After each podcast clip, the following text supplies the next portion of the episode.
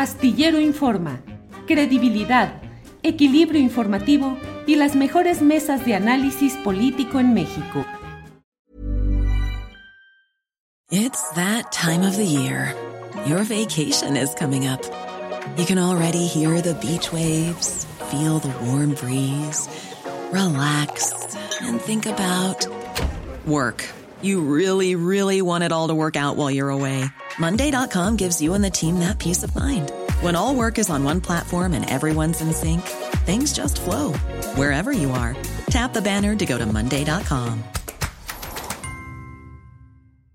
Hiring for your small business? If you're not looking for professionals on LinkedIn, you're looking in the wrong place. That's like looking for your car keys in a fish tank.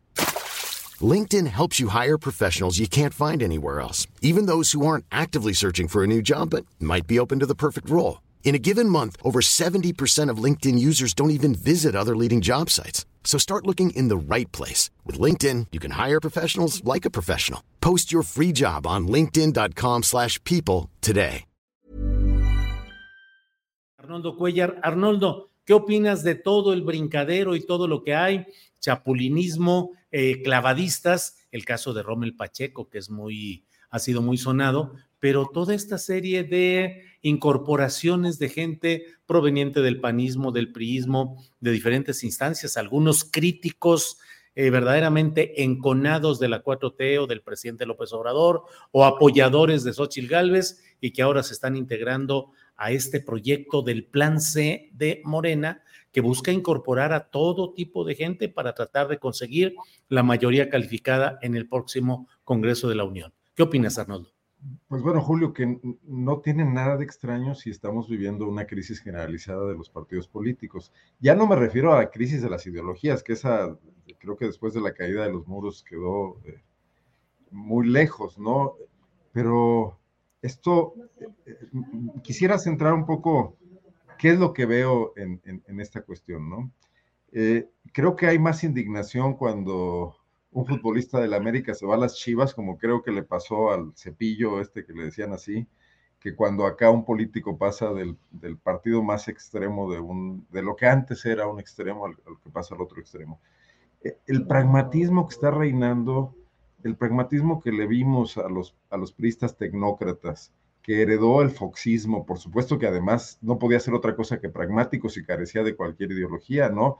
que, además venía de vender Coca-Colas al por mayor, Vicente Fox, en desdoro de la salud de los mexicanos, de los chapanecos, etcétera, eh, o, Calderón, ¿no? que, que, se puso la guerrera del ejército a los dos días de llegar para adquirir legitimidad y causar el, desorden que causó. Entonces, eso está totalmente desestructurado. Entonces, vemos a políticos que simplemente, tras de lo que andan, es de pervivir en la nómina, ¿no?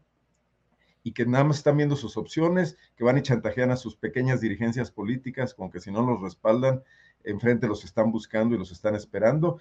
Pero vamos, pues el Partido Verde hizo escuela así y hoy todos se nos están enverdeciendo. Eh, pero ¿por qué nos escandalizamos de algo que tiene ahí años, que se permitió, que, que los, los propios partidos, yo recuerdo, cuando inventaron esa cuestión de, mm, castigar a los que llegaban por una, por una, digamos, franquicia política, por un partido político a una cámara y luego se volvían independientes y no querían que se unieran a otro partido y entonces eh, tenían que quedarse como independientes y tener derecho a las prerrogativas que recibían los miembros de los grupos parlamentarios, porque ya estaba normalizado. Eh, pero además, si tenemos dirigencias políticas como Marco Cortés o como Alito Moreno, como Jesús Zambrano, que no tienen ninguna legitimidad interna, que simplemente están ahí aferrados de los eh, estatutos que ellos mismos cambiaron para quedarse otra, otra etapa, para poder decidir candidaturas a su antojo, sin ningún plan y ningún proyecto de ningún tipo, ya no se diga de representación de la sociedad, pues abajo, ¿qué podemos esperar más que este mercadeo insulso de, expectativas políticas y de fotos y de selfies para ir de para allá o para acá. O sea, me parece terrible, pero me parece que esa es más nuestra, nuestra regla que nuestra excepción. lo, está haciendo Claudia, lo está haciendo Sochi, porque simple y sencillamente están tratando de competir ahí por, por eh, el tema de las impresiones o de las, de las inferencias que se sacan de este tipo de cosas, de que ahora sí que yo, yo, traigo más que tú, e, etcétera, las canicas. Eh, pero eso nos, nos, habla de una política muy pedestre. Yo eh, regreso un poco al tema que aquí hemos tocado otras veces, de quién está volteando a ver algunos de los problemas graves y delicados del país, más allá de para qué quieren ganar en el 2024, para qué quieren ser candidatos. ¿Qué decir? Pues sí. Bien, Arnoldo, gracias. Temoris Greco, déjame poner primero esta foto, este tuit de Ignacio Mier dando la bienvenida hoy a Rommel Pacheco. Mira. ¿De qué dijiste? Ignacio Mier. Ignacio Mier, la bienvenida. nada más. bueno, fue una hilación de, palabras. Ignacio Mier dando la bienvenida. No importa de dónde venimos, sino el camino que podemos, podemos construir juntos Morena es un movimiento abierto a las mujeres y hombres libres que buscan la transformación de México y el bienestar de su pueblo. Recibimos hoy en nuestro grupo parlamentario de diputados Morena a nuestro querido amigo Rommel Pacheco, que de forma valiente se suma a la 4T y al proyecto de nuestra compañera coordinadora, Claudia Shane. Eh, ahí, Arturo, para ver el momento en el que entra eh, Rommel Pacheco y atrás está el escudo del Partido Comunista de México, que es, forma parte de la, mira, ahí se ve, y hay un momento donde se ve la imagen de Rommel Pacheco con ahí atrás el Partido Comunista. ¿Qué hace ahí el escudo ese? ¿Eh? pues bueno, entonces, ¿qué opinas, Temuris Greco, de esta crisis de ideologías y de estas transferencias partidistas tan activas en estas épocas? Qué, raro lo del escudo del PCM ahí. Supongo que debe ser alguna, algunas fotografías de los partidos históricos que ha habido en el, en el, en el país, y bueno, pues ahí estará el PCM. Y ahora que seas diputado, Temoris, vas y te asomas y nos reporteas desde ahí. Llegaron los primeros diputados de la reforma política de Rey Ceroles, que fueron la, primera bancada donde participaron comunistas, no llegaron como, como PCM porque formaron algún se fusionaron entre los Gascón Mercado y algunos otros, te acordarás. Sí. Partido Socialista Mexicano, Partido del PESUM. Fue antes, de ahí surgió el PESUM, pero la primera... por eso, no, en el, en el 79 fue cuando entró el PCM como tal, y en el 82 entró ya el PESUM con, con esta alianza que mencionas. Bueno. Temoris, ¿qué opinas de todas estas transferencias intrapartidistas? Pues, ¿qué, o sea, ¿qué se puede decir de esto, no? O sea, eh, a ver, no, no, no sé si... ¿Será que el priismo no se crea ni se destruye, sino que se transforma?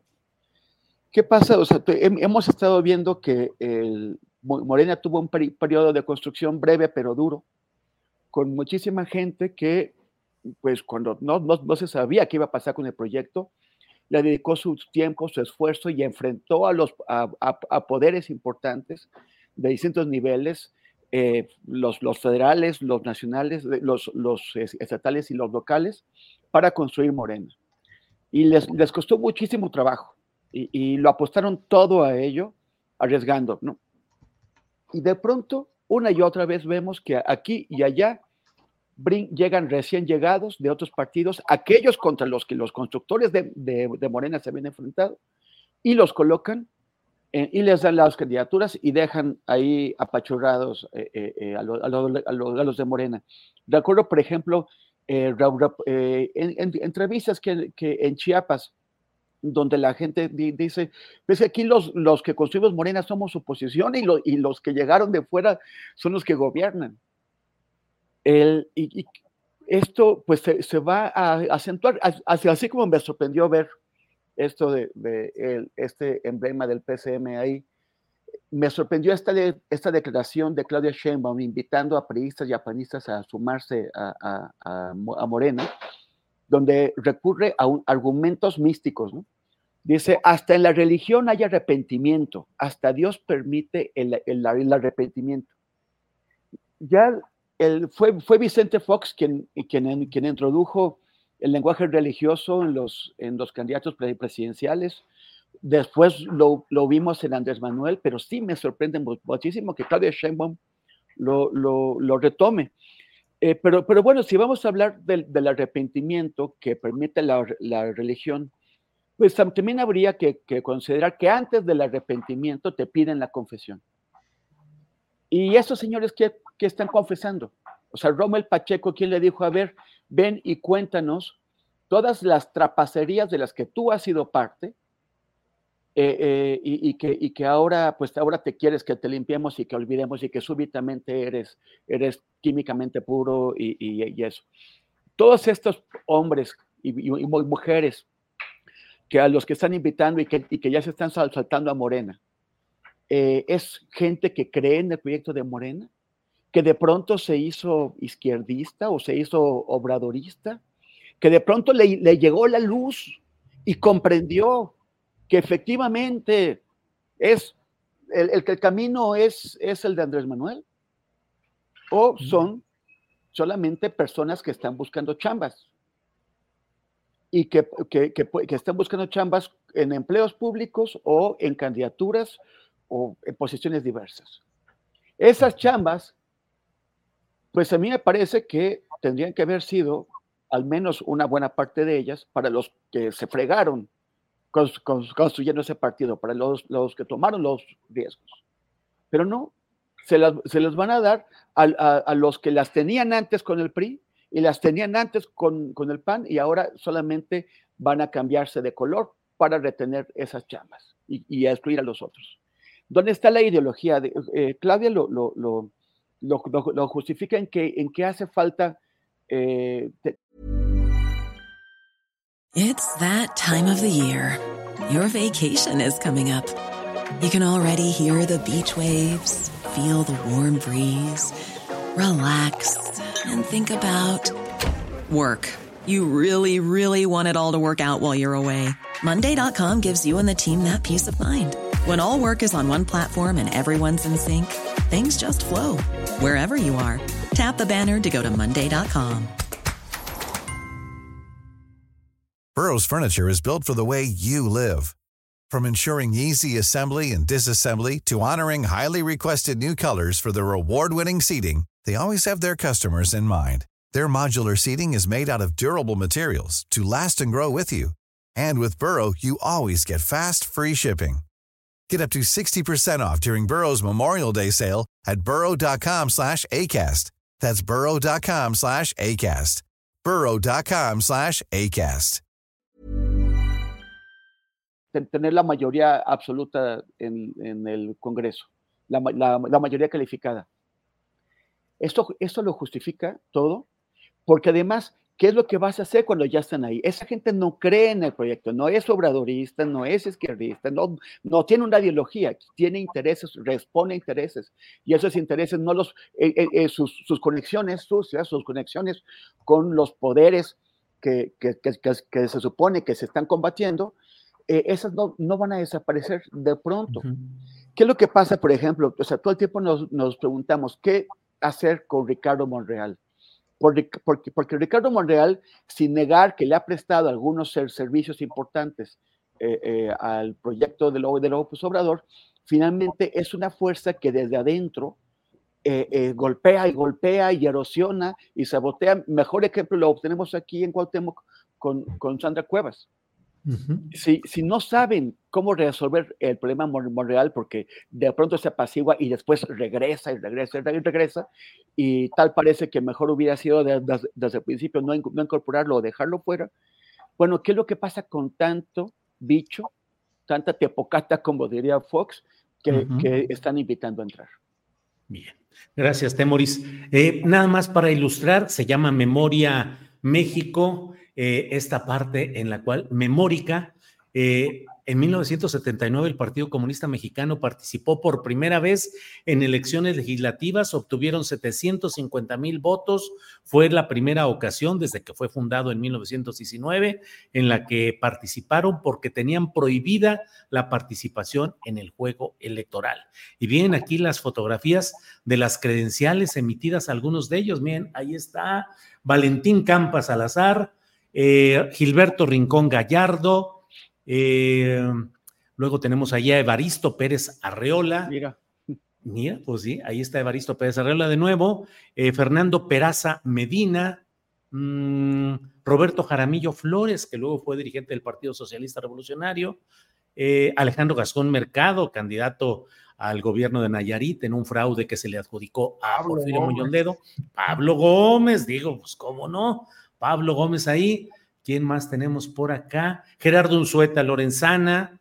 Eh, luego tenemos acá Manuel Stephens García, que era luego del Partido Popular Socialista. Arnoldo Martínez Verdugo, que fue el secretario general histórico del Partido Comunista y luego de los siguientes partidos, Pesumpen, eh, diputado federal Santiago, Santiago Fierro, Fierro, y bueno, esos fueron los diputados que hubo ahí. Manuel Arturo Salcido, em, déjenme ver por acá, Carlos Sánchez Cárdenas, mm, Juventino Sánchez Jiménez y Otón Salazar Ramírez, ni más ni menos que Otón Salazar, Ramón Danzós Palomino, pues era verdaderamente una bancada de luchadores sociales de luchadores sociales verdaderamente en toda la palabra. Bueno, pues Luisa Cantú, ¿cómo vas viendo este esquema de, del, del chapulinismo, de la salida de militantes de un partido para otro y lo mucho que se ha estado criticando desde algunos ámbitos, esa integración a Morena, eh, Rommel Pacheco, Chamir Fernández de Coahuila y otros por el estilo? Luisa. Y sí, digamos que la primera, el primer señalamiento a Claudia fue Gonzalo Espina, ¿no? También aquí en. Sí, la, ola azul. Sí, que primero yo pensé que era por el cártel inmobiliario para tener más información, pero ahora creo que más bien tiene que ver con la ratificación de Ernestina Godoy, ¿no? Em, pues se ha dicho mucho, y sobre todo alrededor del análisis Harfush, el tema de ganar perdiendo, ¿no? Por acá te lo decía Taibo en una entrevista, que nadie quiere ganar perdiendo por postular a esas figuras. Y creo que lo que Claudia Sheinbaum quizá no está viendo es que ella podría perder ganando. Em, por ahí, digamos, platicando y tratando de entender justo algunas de estas candidaturas o de estas bienvenidas, me decían que Claudia tiene como este trauma todavía muy latente de haber perdido la ciudad. Y creo que eh, eso pasa, digamos, por un análisis que no se ha hecho completo o al menos no sé si no, no lo ha hecho ella completo. Em, la izquierda ya venía en un descenso. Si uno ve, digamos, el porcentaje con el que ganó Miguel Ángel Mancera, digamos, de colita de herencia, la popularidad de Brad era como más del 60%. Claudia ya ganó con un 40%, como con el, digo, que con lo que nos dejó Mancera pudo ser peor. Y obviamente ya era, digamos, una línea hacia abajo. No es que ella la haya perdido, es que había un desencanto con los partidos de, de izquierda, si es que todavía podemos decirle así el PRD, eh, del momento. Otra cosa es, hay una regla, digamos, en elecciones que es que no debes sumar aritméticamente. Por mala suerte, esta vez sí sumó aritméticamente el PRI y esa también hizo diferencia.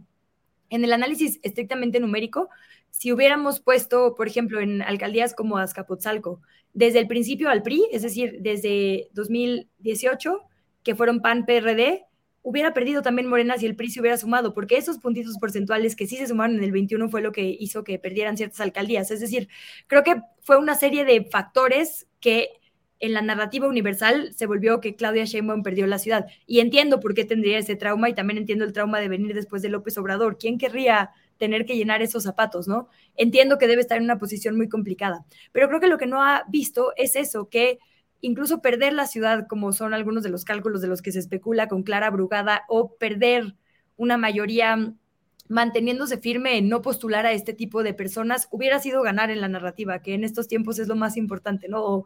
De lo más importante. Entonces creo que tiene que empezar a pensar que a lo mejor perder también es ganar, y sobre todo porque ella no solo tiene, digamos, eh, este mm, bastón de mando en un momento de mantener el gobierno por primera vez de izquierda, tiene la carga también histórica que, insisto, pues pobre, pero para eso estás ahí, eh, de ser la primera mujer en que vaya a gobernar desde la presidencia de la República, porque ya hay otros puestos estratégicos, pero eso particularmente tendría que también tener una visión distinta. Y cuando hablamos de que no queremos más patriarcado, perdón aquí los clichés, pero es real, gobernando, nos referimos también a eso, a no querer el poder por el poder, esto que, ahora decía Temoris, ¿no? Como eh, no aferrarse al poder, porque ¿para qué?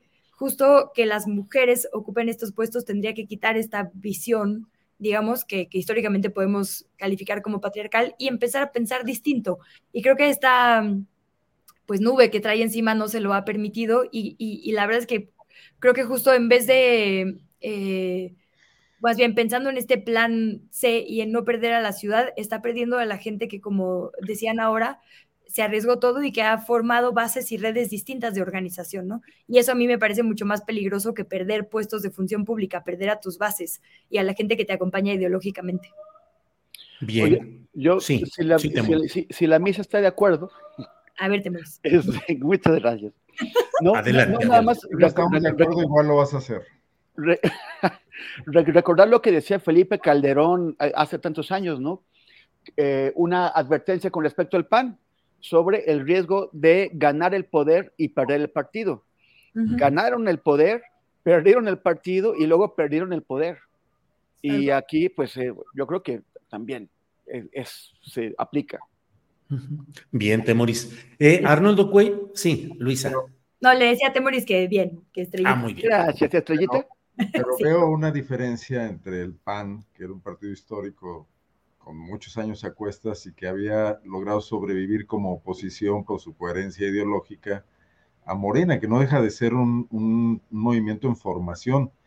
Cuando hablamos de que los de, que estos candidatos no entienden, no, no, no, son parte de la 4T, mi, mi, pregunta es, ¿qué es la 4T? Es que también los que están adentro de la 4T no saben bien qué es la 4T, porque es una amalgama de cosas donde muchos entienden lo que quieren de muy diversa manera. Entonces, por esa parte, pues sigue con esa vocación de movimiento inclusivo, amplio, eh, amorfo incluso, y que lo vulnera mucho al momento de ser gobierno, porque yo creo que López Obrador fue muy contradictorio en cuanto a su apertura como candidato y luego cómo apretó tuercas con respecto a sus obsesiones muy claras de gobierno para empezar a despachar gente, sus secretarios de Hacienda, por ejemplo, que ni siquiera venían de otros partidos, sino que venían de su propio movimiento, ya no se diga Germán Martínez, etcétera, porque estableció objetivos muy fijos y ahí es donde perdió mucho de, de la voluntad de esas clases medias que le habían concedido el beneficio de la duda, que habían votado por él en 2018. Entonces, habría que encontrar un equilibrio entre este amplio ánimo abarcador de, la etapa electoral o preelectoral en este momento, con luego el reduccionismo cuando eres gobierno y el no mantener el diálogo. Bueno, López Obrador rompió con los movimientos feministas, rompió con eh, genuinas eh, organizaciones de la sociedad civil que sí habían estado luchando por la democratización, que está bien, también llevaban diálogo con, los priistas y con los panistas, pero que tenían también objetivos que podían ser coincidentes con los suyos y, y los ninguneó y los trató muy mal, ¿no?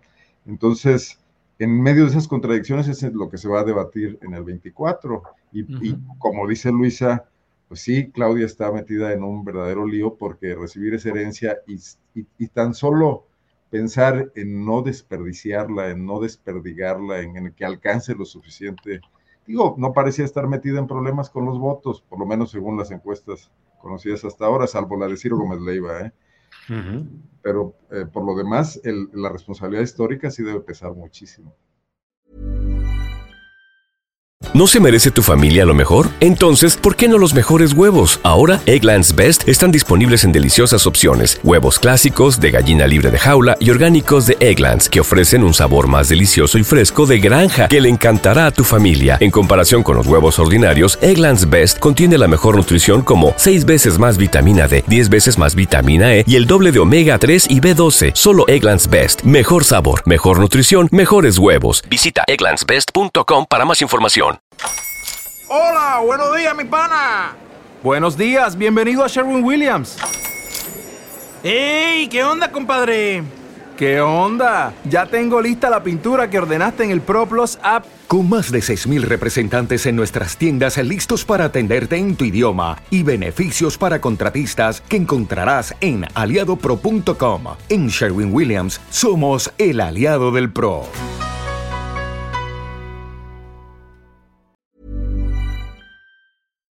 Para que te enteres del próximo noticiero, suscríbete y dale follow en Apple, Spotify, Amazon Music, Google o donde sea que escuches podcast. Te invitamos a visitar nuestra página julioastillero.com.